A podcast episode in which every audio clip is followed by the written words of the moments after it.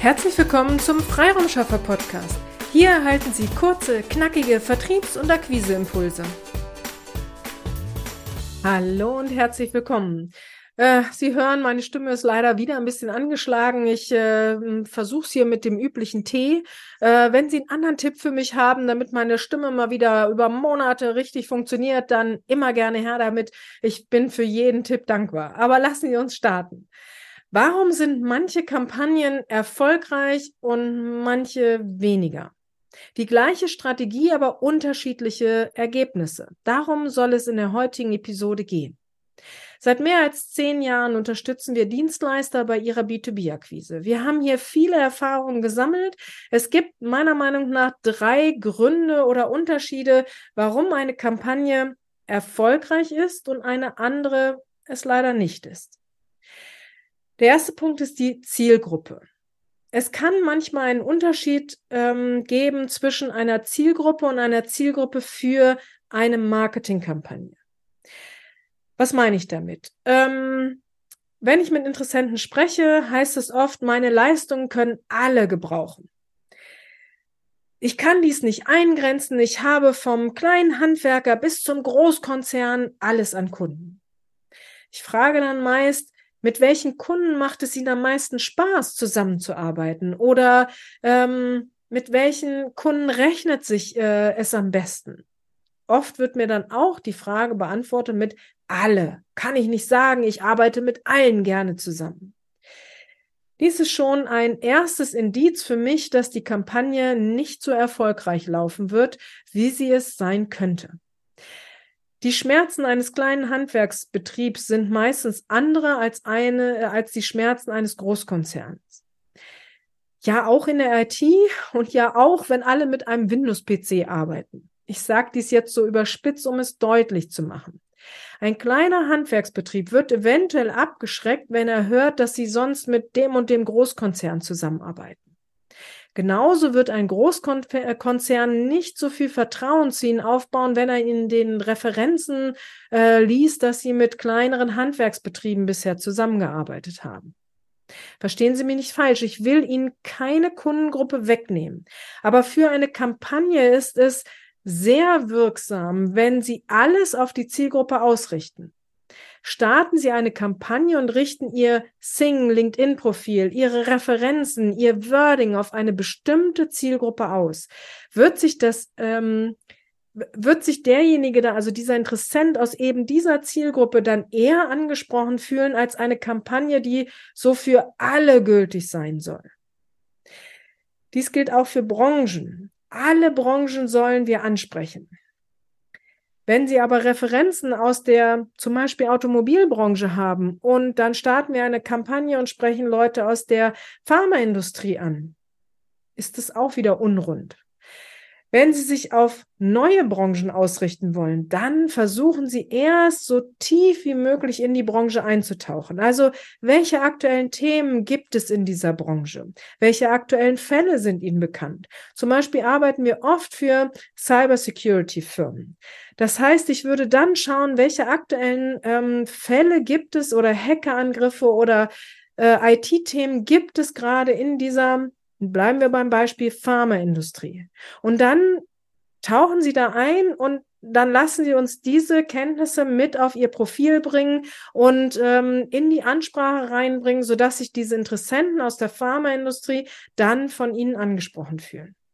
Eine solche Kampagne wird definitiv erfolgreicher sein als eine Kampagne auf alle Großkonzerne aus allen Branchen und irgendwie alle, die verantwortlich sind für die IT. Hm. Der zweite Punkt ist, Hersteller unterstützen eine Kampagne. Oft wird eine Marketingkampagne von Herstellern unterstützt. Das ist erst einmal super. Leider hat es aber auch zwei Nachteile. Zum einen stehen dann die Lösungen der Hersteller im Vordergrund. Ja, das ist natürlich verständlich, aber es geht in der ersten Kundenansprache um den aktuellen Schmerz dieses Wunschkunden, um eine Lösung für diesen Kundeninteressenten. Wie schaut Ihr Wunschkunde auf seine aktuellen Herausforderungen? Darauf muss sich Ihre Ansprache beziehen. Sie sollten nicht aus der Lösung des Herstellers heraus formulieren.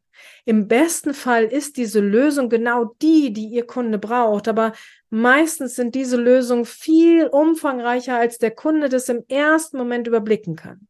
Sie und der Hersteller sind die Experten und schauen viel umfassender auf eine Situation. Aber der Kunde sieht nur, wie ich es immer nenne, die Möhre vor der Nase. Er dieses aktuelle Problem, was er hat, das möchte er gelöst haben. Und dann können Sie mit ihm über was anderes sprechen.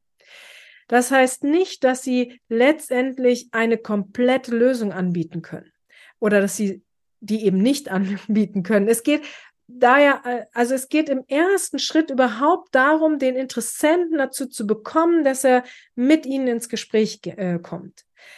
Also denken Sie bei der Ansprache Ihrer Interessenten nicht an die Gesamtlösung und nicht an, nur an den Hersteller, sondern denken Sie immer an den Kunden, an den Interessenten und formulieren Sie so, dass er sich dort abgeholt fühlt, wo er steht. Wenn eine Kampagne vom Hersteller finanziert oder mitfinanziert wird, werden oft viel größere Kunden angesprochen ja auch verständlich, da sich bei Großkonzernen viel mehr Umsatzvolumen machen lässt. Aber genau hier liegt das Problem. Bis sie dahin kommen, vergehen Monate. Eine Marketingkampagne soll aber möglichst schnell Erfolge erzielen. Daher beißt sich hier so ein bisschen die Katze in den Schwanz. Wenn der Vertriebszyklus Monate braucht, kann es keine schnellen Erfolge geben.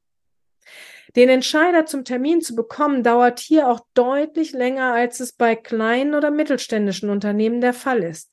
Daher äh, besprechen Sie die Zielsetzung mit den Herstellern genau ab und zeigen Sie eine, einen realistischen Zeitrahmen auf. Der dritte Punkt ist mehr Kontaktanfragen, immer mehr. Wenn Kampagnen nicht rund laufen, wird oft der Wunsch geäußert, dass mehr Kontaktanfragen äh, rausgeschickt werden müssen, damit mehr Termine zustande kommen. So ist die Denke. Ja, könnte man meinen, aber wenn Fehler eins Thema Zielgruppe, Fehler zwei Schmerzpunkte der Kunden nicht bereinigt werden, nützt es auch nichts, mehr, mehr, mehr Kontaktanfragen rauszuschicken. Ich bin allerdings eh nicht der Meinung, dass Quantität vor Qualität äh, steht. Die erste Frage ist ja auch, wie viele wirkliche Wunschkunden gibt es, also echte Wunschkunden, die genau in ihr Raster passen. Irgendwen, der irgendwie da reinpasst, wird sie auch nicht erfolgreicher machen, weil sie dann zu viele Termine mit Nichtentscheidern führen und viele in ihrem Netzwerk haben, die nicht wirklich passen. Meiner Meinung nach ist es kein Thema von mehr Kontaktanfragen, sondern von dranbleiben. Eine wirksame Nachfahrstrategie macht sie erfolgreich. Dazu hatte ich ja schon einige Podcast-Episoden gemacht. Also, damit Ihre Marketingkampagne erfolgreich wird, klären Sie diese Fragen vorab. Zielgruppe für eine Marketingkampagne, aktuelle Herausforderungen Ihrer Wunschkunden und drittens Qualität vor Quantität und dann dranbleiben. Und vielleicht hören Sie auch auf eine Expertin, die seit Jahren Vertriebskampagnen begleitet. Nur mal so als kleiner Tipp. Wenn Sie Fragen zu diesem Thema haben oder sich eine aktive Unterstützung bei Ihrer B2B-Akquise wünschen, dann kommen Sie jederzeit gerne auf uns zu. Einfach eine E-Mail an willkommen at ihre-freiraumschaffer.de oder buchen Sie sich auf unserer Website ihre-freiraumschaffer.de einen für Sie passenden Termin ähm, und dann freue ich mich auf unser Kennenlernen. Strategie schafft Umsatz. Auf eine erfolgreiche Umsetzung. Ihre Petra Sierks. Vielen Dank, dass Sie heute mit dabei waren. Wenn Ihnen diese Episode gefallen hat, freuen wir uns, wenn Sie unseren Podcast weiterempfehlen oder einzelne Episoden weiterleiten. Vielen lieben Dank. Wir möchten Sie aber auch gern dazu einladen, wenn Sie Ideen, aber auch Kritik haben, zögern Sie nicht, uns dies mitzuteilen, denn wir machen diesen Podcast für Sie. Wir freuen uns auf Ihr Feedback, Ihre Bewertung bei iTunes und vor allem, wenn Sie unseren Podcast abonnieren und bei der nächsten Episode wieder mit dabei sind. Bis dahin, Ihre Freiraumschaffer.